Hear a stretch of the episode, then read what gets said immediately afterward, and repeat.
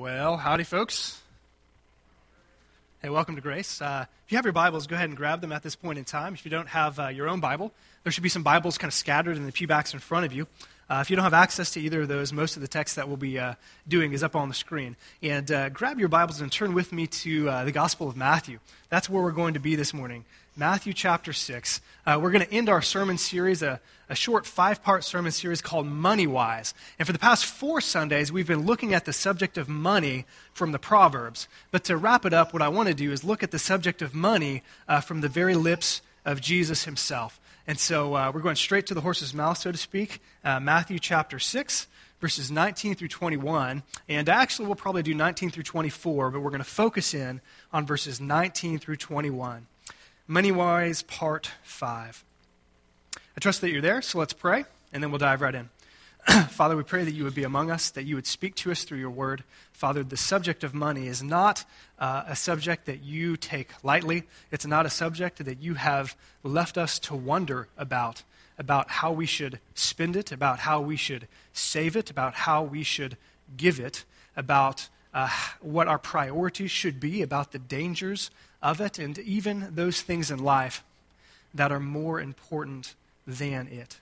This morning, in particular, as we look into the words of your very Son, Jesus, we pray, Holy Spirit, that you would come illuminate our hearts, that we might be able to understand what it is that He is saying to us. And as it relates to the money that we have and our use of it, would you help us to understand what you're saying? Would you help us to pursue the priorities with our money that you have for us.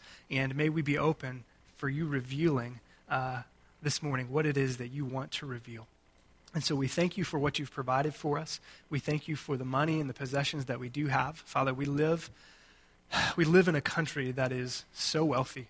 And we live uh, here in a state and a town that is so wealthy, and we have many good things. And you are the giver of good things, and yet we don't want to love those things more than we love you.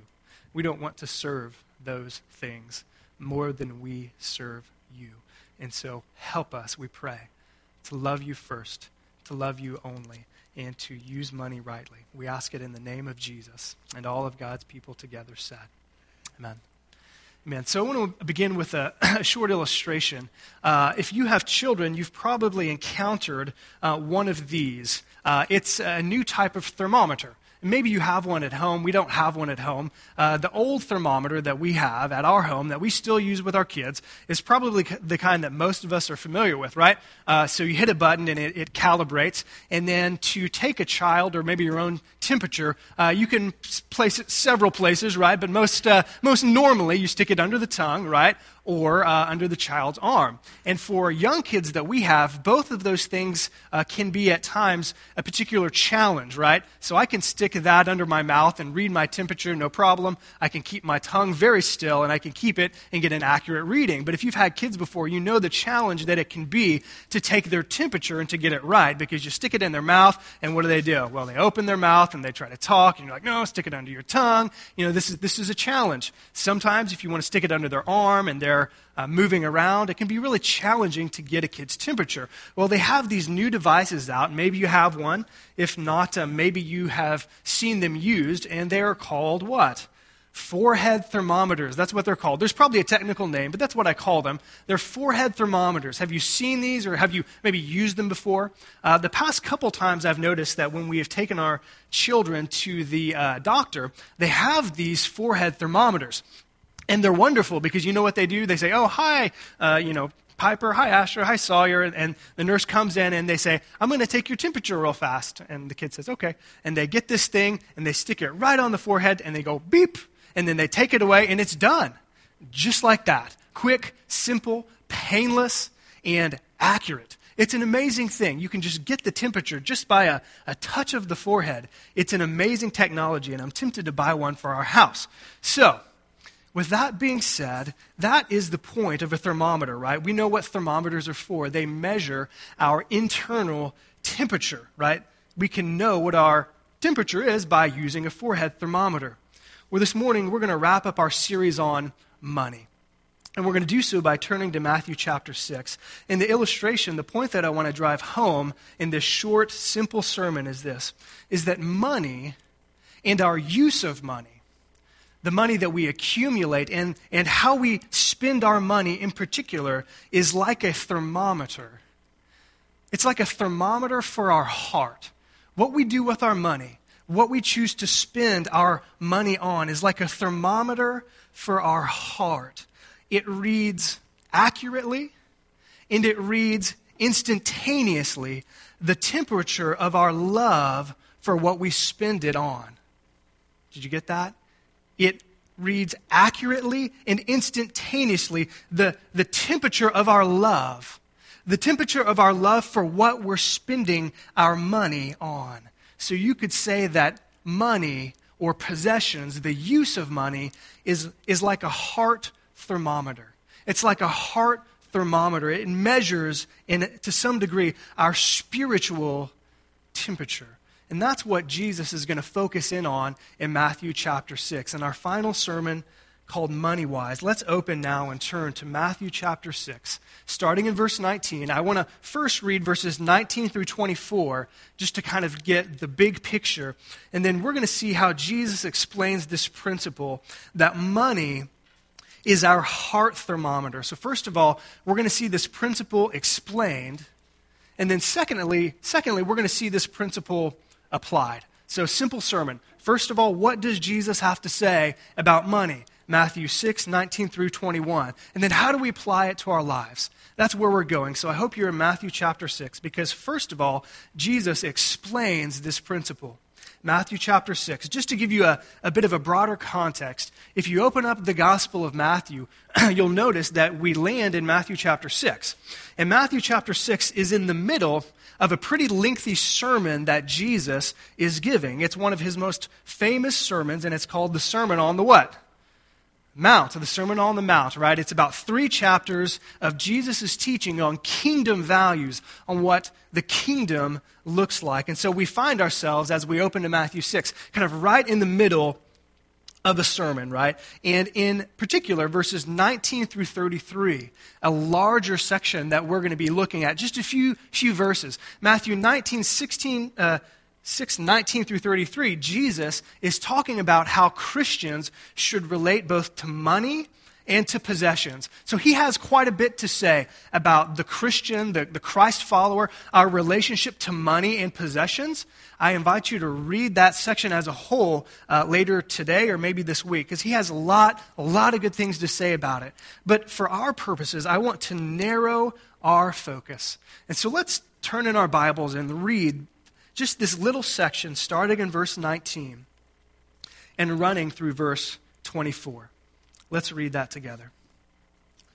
Jesus said this Do not store up for yourselves treasures on earth, where moths and vermin, your translation may say rust, destroy, and where thieves break in and steal.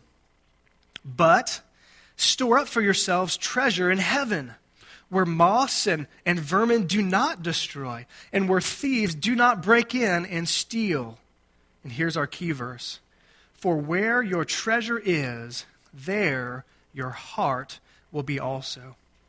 Verse 22 The eye is the lamp of the body. If your eyes are healthy, your whole body will be full of light.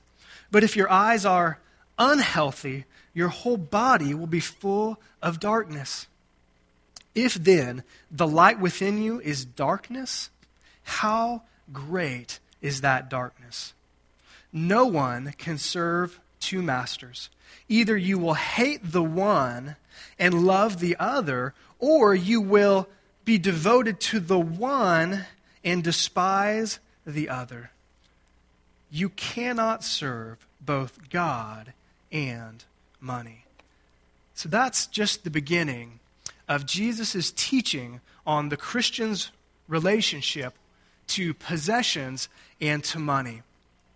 What I'd like to do is even narrow the focus a little bit more. And let's take a look at what Jesus has to say about money being like a heart thermometer. It, it, it in part measures our spiritual temperature. It demonstrates to us the temperature of what it is that we love.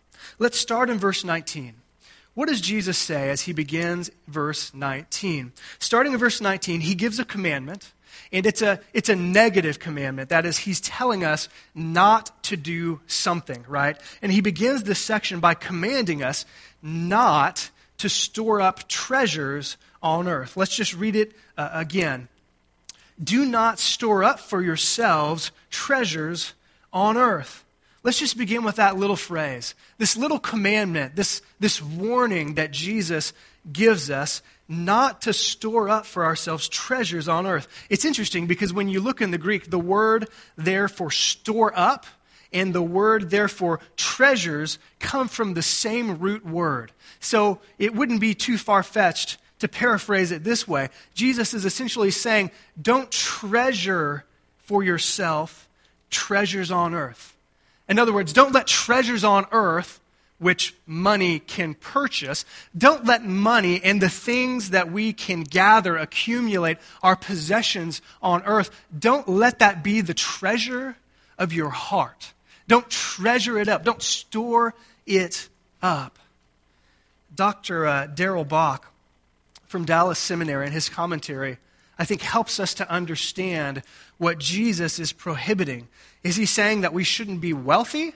Is he, is he saying we shouldn't save money? Is he saying it's, it's sinful to, to be rich? Well, he's not saying any of those things. What, what is he saying? Well, I think Dr. Bock gets it right when he says this. He says what Jesus precludes here, that is, what Jesus is saying we must not do, is the accumulation of massive amounts of treasure, and here's the key phrase, as a life goal. What Jesus is saying is simply this don't live for money. Don't let money and the things that we can do and buy and experience with money. Don't let that be your life goal. Don't let that be what drives you to get out of bed every morning. Don't let that uh, become so dominant in your thinking that that's what you are pursuing, right? He's not saying you can't be, be wealthy or save money. He's saying don't make that your treasure. Don't make it your life priority. And I want us to notice then he gives this negative commandment. Don't, don't store up for ourselves. Don't pursue having possessions and make that what we really live for. And what's the reason? Does he give a reason in this verse 19? Shake your heads, yes. He does, right? And it's a simple reason. Let's read it together. He says, Where moths and rust, I think that's a better translation than vermin, where moths and rust destroy, and where thieves break in and steal. So, so, church, what's the reason that Jesus gives that we shouldn't make money and possessions the sole pursuit of our life, the sole purpose? Why? It's because of the temporary, the transient, and the transitory nature of money and possessions on earth. They are not eternal, right? eventually they will go away. They will slip out of our hands. It's interesting because Jesus is using the kind of um, terminology of his day. So in, in his day, treasure or accumulating wealth happened essentially in, in three ways. Number one, you could gather up uh, costly fabrics. And so there was great value in getting these fabrics, these, these pieces of clothing or cloth. And so if you wanted to get wealthy, you would accumulate these things, and that is where part of your wealth would be. But what does Jesus say? Hey, if you, if you live for that and you treasure up these costly fabrics, what might happen? Moths now, we all know what moths do, right? If moths find their way into your closet and they live there for a while, what's going to happen?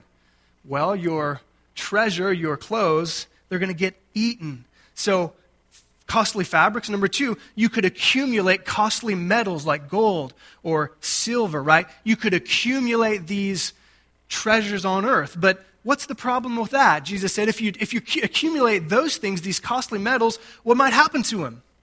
They might rust, right? They might rust. And there's a third way. There's a third way.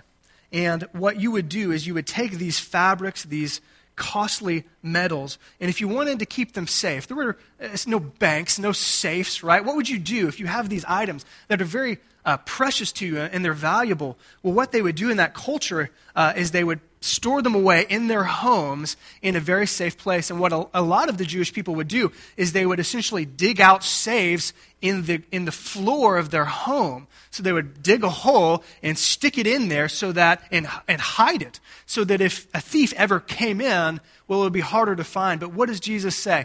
Even if you hide it, what's the possibility? He says, where thieves might break in and steal. And so, what Jesus is saying is that we should not live life pursuing what rots, what rusts, and what robs, right? Don't make possessions and money the pursuit of your life here on earth. So he begins with this negative command, but then he follows it up with a positive command. He says, This is what you shouldn't do. And then he follows it up in verse 20 by saying, This is what you should do. This is what you should do. In stark contrast, his next command is for us to store up treasures where? Not on earth, but in what? But in heaven, right? So notice what he says in verse 20. But, but store up for yourselves treasures in heaven, where moths do not, moths and rust do not destroy, and where thieves do not break in and steal. This is interesting because what does Jesus do? He doesn't condemn pursuing treasures, does he? He doesn't say it's wrong to pursue treasures, does he? He doesn't say that. He says it's wrong to treasure treasures on earth, right? But then he says it's right for us to treasure treasures where? In heaven. So he doesn't condemn the desire for treasures. He just, say, he just says, where is it located? What's the location of your treasures, right? So he doesn't say you shouldn't pursue them. He just says make sure that you're pursuing them in the right place. Make sure that you're pursuing them where you can enjoy your treasures for all of eternity, right? If storing up treasures on earth means living for money and possessions here, then what does storing up treasures in heaven mean? Well, I think it has to mean the opposite. It means storing up treasures by in heaven, that is eternal rewards, by living in the here and now by kingdom priorities. If you're to read through the Gospel of Matthew, Jesus numerous times says, Store up for yourselves true reward, true treasures. If you're obedient to me, he gives all sorts of commands and conditions. And he says, if you follow me, if you live a life of being my disciple, then you will be rewarded. My heavenly Father will reward you in heaven. And so we have an eternal bank account and we're making deposits in it in this life by our obedience, by our love for Christ, by our pursuing kingdom values, by our pursuing making God's kingdom come on earth as it is in heaven. One commentator by the names of, uh, name of Phillips, I, I think he says it this way. How do we do that? How do we store up rewards in heaven? He says, he says, quote, we do that by three things. Number one, we do that by giving of our time. Number two, we do that by giving of our talent. And we do that, number three, by giving of our treasure.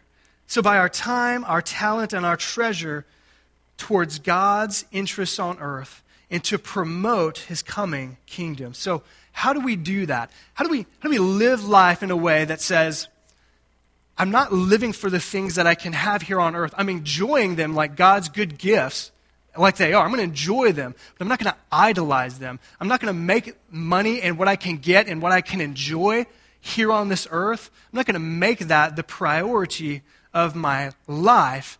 Instead, I'm going to treasure up things in heaven. I'm going to look forward to the day when I'm going to have eternal rewards that will not rust, that will not decay, where moss won't eat them, and no thief can ever destroy them. I'm going to live for kingdom priorities here and now. And he ends this little section in verse 21.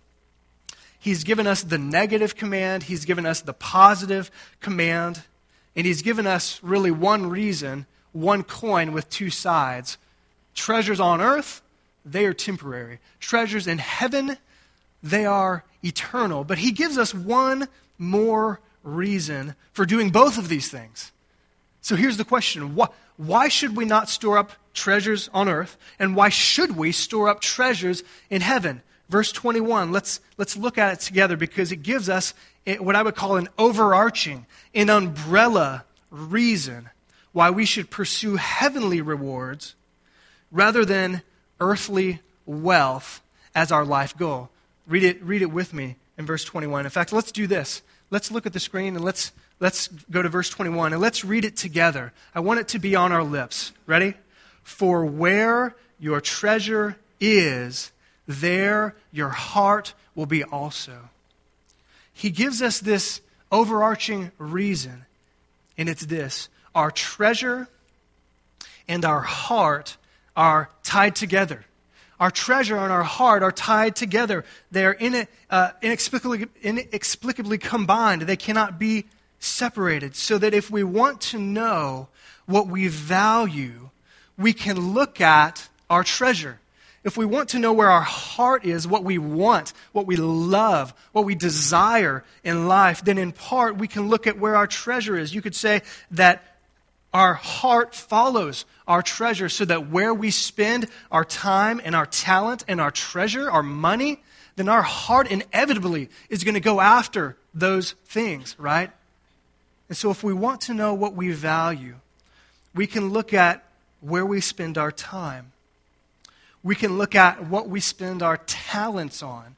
And for the rest of this sermon, I want us to narrow in even more and to look at where we spend our treasure. That is the money that's in our wallets and in our bank accounts and in other places, investments. Where, where we spend our treasure. Because what Jesus says is that where our treasure is, where we spend our money, then our heart is going to follow after it. And so the question is where is your heart going? What is your heart following? Where is your treasure? And so we've looked at this principle of the heart thermometer explained. And now, for the rest of our time, I want to look at applying that principle, the heart thermometer applied. And this is where it gets more difficult because we can look at the scripture and we can say, yeah, I'd, I'd, like to, I'd like to store up treasures on heaven, in heaven. I'd like to do that. I hope when I get there, I've got a lot of rewards. I hope I've got big mansions and all this stuff. I, I hope I do that. But how will we know? How will we know where our treasure is? Well, I want to do that in a couple ways. First of all, what I'd like to do is to look at how the American evangelical Christian church, how do we, of which we are a part, all of us who are born again Christians, how does the average American evangelical use their treasure or spend their money to store up treasures in heaven by investing in the kingdom? So, another way to put it is how do we use our money to further and advance God's kingdom on the war in, in the earth. How, how do we do that? How are we doing?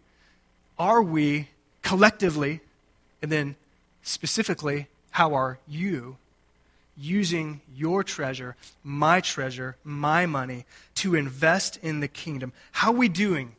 Are we as a church, individually, corporately, universally, are we using our treasure to store up treasures in heaven. So, I'm going to share with you a few st- statistics, and they're going to be up on the screen so you can see them. Uh, three or four in particular that I want to share with you. Number one, how are we doing? There are several stats on giving trends. That is, how Christians give to the local church and to various mission uh, organizations that uh, involve advancing the kingdom of God. Uh, number one, here's the first alarming stat, and I shared this last week, but it's worth repeating only 33 to 50%, or only one third or one half of U.S. church members financially support their churches, according to Eric Reed in the article Where the Money Goes. And so, what does that mean? well, it's pretty simple. What that means is that if you look at a congregation like ours or like anywhere else across uh, the map here in the States, what that means is that only one third of the church to one half of the church contributes to that local church at all. not like a certain percentage or, or amount at all. And so if you look at the people in the pews, you can divide it right in half and say, this half gives and this half doesn't. Or if you're even more stingy, you can divide it into thirds. And you can say, this third gives and those two thirds do not. Um, church, this should alarm us. What does this mean about how we, what we value, about how we consider storing up treasures in heaven? Number two. So, one third to one half, 33% or 50% of uh, active church members at all financially support their church. Now, of that percentage, so the, the next stat is this of that percentage, or of that 33 to 50%, the average church member, and this, this basically um, throughout, throughout many, many years, this percentage is pretty consistent. It goes up a little bit, it goes down a little bit. But from all the research that I've done, generally speaking, over the past 50 years, let's say, um, the average church member gives between 2 to 3% of their income. That's according to John L. and Sylvia Ronsvalle of the article The State of Church Giving. But I looked at numerous articles from numerous years, and this statistic is generally true. So 2 to 3% is what the average church member gives to their local church. Well, I did a little research, and uh, I found out that the median average, in, excuse me, the median median income, the median income of Cissna Park is roughly $56,000. $56,000 for an average household here in Cissna Park. So that would uh, roughly equate to about $1,100 to $1,700 that each family unit would then contribute to a local church. 33 to 50% of those only give 2 to 3%. So here's another question, and this one was most fascinating to me. What would happen, Mike Holmes in an article, what would happen if the church tithed? And I'm not saying tithing is right or wrong. There are different opinions here. But what I want to point out is this. What if, what if members of the church gave 10%? And that's the question that he posed in his article. Collectively, across the board, what if the members in the American church gave 10% of their income? What would happen? So here's just a, few things that he, he listed. Number one, there would be, for starters, an additional 165 billion with a B. I, I can't it's hard for me to fathom what a million is. It's hard for me to fathom what a billion is, but I know a billion is bigger than a million. And this is 165 of them. Okay? So collectively, there would be an additional $165 billion for churches to use and to distribute. Wow. right? So here's what we could do, just according to uh, Mike Holmes. Here's a, here's a few things the church could do uh, collectively with $165 billion. Number one, $25 billion of that 165 could relieve not just hunger in America, but global hunger, starvation, and deaths from preventable diseases in how long? Five years. Just let that sink in a little bit. If the American church upped their giving a little bit by about 7 to 8 percent, we could essentially, this is just the church in America, we could essentially stamp out in five years hunger, starvation, and deaths from preventable diseases. Wow. Number, number two. We could take 12 billion, and that 12 billion would eliminate illiteracy in five years. 15 billion could solve the world's water and sanitation issues. So there would be no place on earth where having clean water would be an issue. One billion could fully fund all overseas mission works. All overseas mission works could be fully funded so that every missionary that's out there from America that's going somewhere else wouldn't have to come to every, like, 10,000 10, uh, 10, churches and say, please give me money. They would be fully funded. And 100 to 110 billion would still be left over. would still be left over for additional local ministry expansion in the churches. Wow. Wow. So here's the question Collectively, the American church, are we storing up treasures in heaven? I don't know. You, you decide that.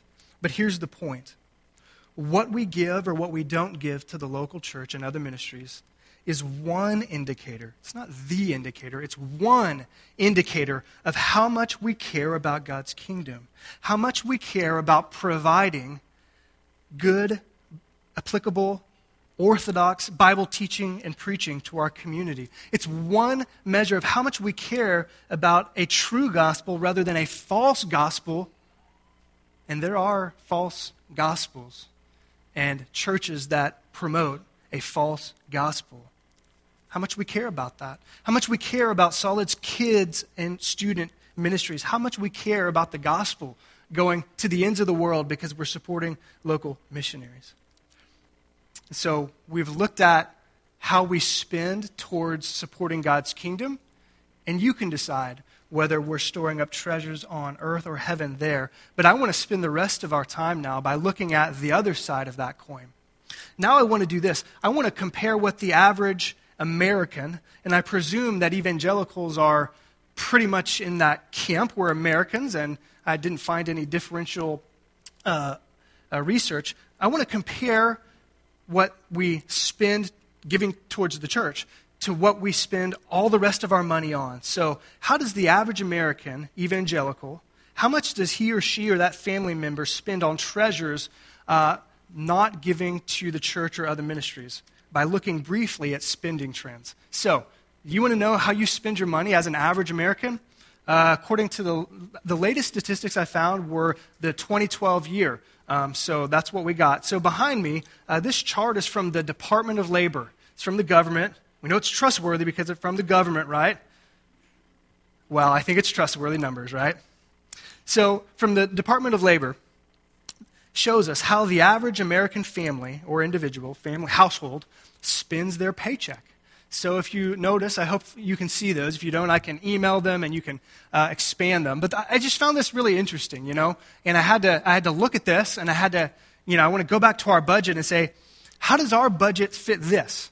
How, how does our decisions on what we do personally with, with our money, how does it fit in with this? So uh, there are several numbers. You'll notice all sorts of things, right? So the biggest chunk is, is for housing. That makes sense, roughly 30%. Transportation is also a large one, right? Uh, roughly 15%. Personal insurance and pensions, you could say retirement. Uh, that's up there. I think that's about 10% there. And then uh, different things, food, right? 11%. Uh, healthcare, 6%. I want to note, I want to just to point out a few things here. Just a few things. Notice the number on eating out do you notice the food category and how it's broken up into two categories, right? It's broken up into eating at home and eating uh, out, right? Uh, did you notice the number for eating out? What, what percentage is it? 4.6%. 4.6% of the average American uh, income goes to eating out, or roughly $2,700, according to the stats. I'm not against eating out. I love to eat out. If you ask my wife, I'll, I'll eat out every day. Every meal, I'll eat out. She would never have to cook again. That would be, I, I like to eat out. It's good. I'm not saying it's bad, but, but just notice how the average American spends their money on that. Almost 5% uh, they choose to purchase food that they don't make in their home. And we all know that food that you don't eat in your home is what? Cheaper or more expensive? It's more expensive, of course. So that stands out to me because this 4.6%, how does that compare to what the average American Christian gives to the local church. Well, we give 2 to 3% to the local church. How does that compare? This means that we spend, on average, just generally speaking, twice as much going to McDonald's and Burger King and Dairy Queen and Olive Garden and wherever you go, right?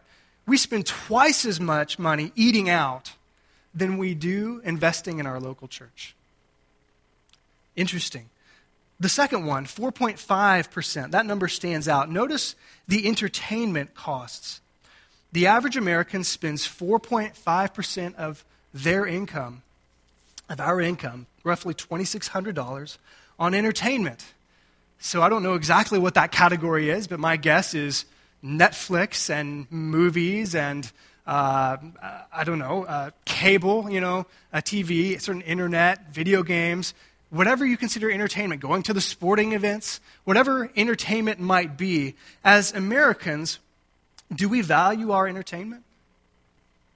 Seems reasonable that we do. 4.5%. Again, that's about twice as much as the average American gives to the advancement of God's kingdom in the local church or in other ministries. A third one that stands out. Notice this category. I, I like catch all categories, right? Because it would just be a complicated chart if they didn't have it. So look at the, at the upper, upper left hand side. 6, 6% roughly of what? What does it say?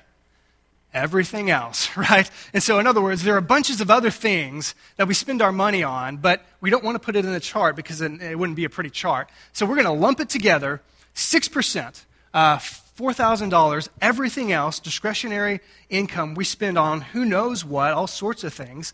And that's, that's fascinating to me because that's about three times, it's about three times what the average Christian gives to advance God's kingdom. These are interesting details. For the time we have left, I want to show you one more chart. We've seen some big categories of what we spend our money on. Uh, I found this, this other chart. It's from Lifestyle Magazine. It's from uh, also from taking statistics from various other legitimate sources.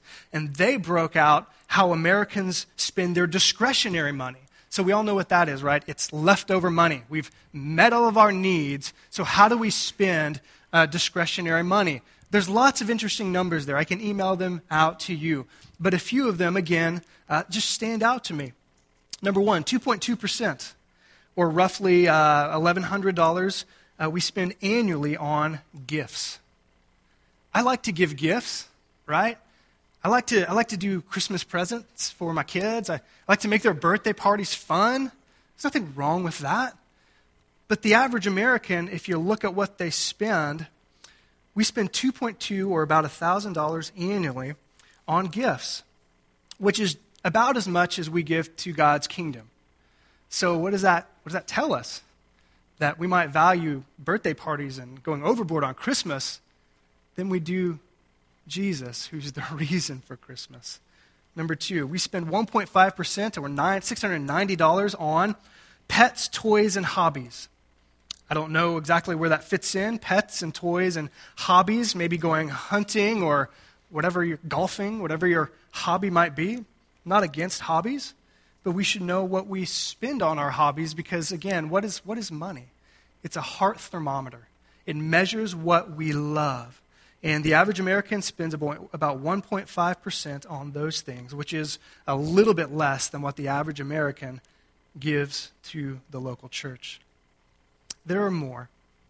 So, while none of these things are wrong to spend money on, here's the question that I had to ask myself here's the question I want to ask you How does your giving to advance God's kingdom on earth through the local church and other gospel centered ministries, through the local church and other gospel centered ministries that support the local church, how does that compare with our spending elsewhere? And so, what we should do is we should look at those numbers and say, I want to go look at my numbers. I want to go look at my budget. I want to, it made me think, what do I spend on eating out every year? What do I spend on vacations every year? What, what do I spend on discretionary other? What do I spend? I want, I want to know. Because it's not just a matter of how does it compare to the chart, it's a heart thermometer. What, is, what does Jesus say? Where we spend our treasure, what's going to follow? Our heart is going to follow. It should drive us to look at our budgets. And if you don't have a budget, talk to me. I will send you a nice spreadsheet that my wife has done, not with our numbers, but you can have our budget and it's a nice spreadsheet and you can just plug in your numbers, keep your receipts because, church, let me, let me just say this. If you don't care enough to do a budget, to know where your money goes, what does that say about what you care about your heart and where your heart goes? We need to know. We need to know. I want to close with a a quote from Pastor Tony Evans. Wonderful pastor there in Dallas, a DTS grad. And he, he said this. he said, Jesus said, What you spend your money on or invest your money in you will come to love. Your heart always follows your money. The reason God doesn't have some people's wallets is because he doesn't have. God doesn't want your wallet, he wants your heart. He wants my heart. He wants us to love what He loves. He wants us to live our lives sacrificially in a way that advances the kingdom through the local church the most. So that when we do that, when we make it to heaven, and make it, I mean not earning it, when we get to heaven because of our faith in Christ, our bank account is going to be huge. And what we, these rewards, it's going to be amazing. And it will pale in comparison to the new car that we got or the bigger TV that we got or whatever it is. And these things aren't wrong, but we have to think. And so when we do this, when we value kingdom priorities, which leads us to treasures in heaven, more than gathering, gathering things here on earth, when that happens, God will have all of us, including our wallets. Let's pray. Father, this is a hard teaching. Your son's teaching is not always easy, but it's always true. And it is always perceptive, and it's always real. And so, Father, my heart for myself and for our church is that we would love what you love, and that we would invest our time and our talent and our treasures in things that advance the kingdom. Because when we do that, we will love the kingdom more, and we'll love the king more, and we'll be rewarded. We will be rewarded greatly by the King. And it's in his name we ask it. Amen. Guys, thanks for being here. Next week, we start the book of Amos. It'll be great. See you then.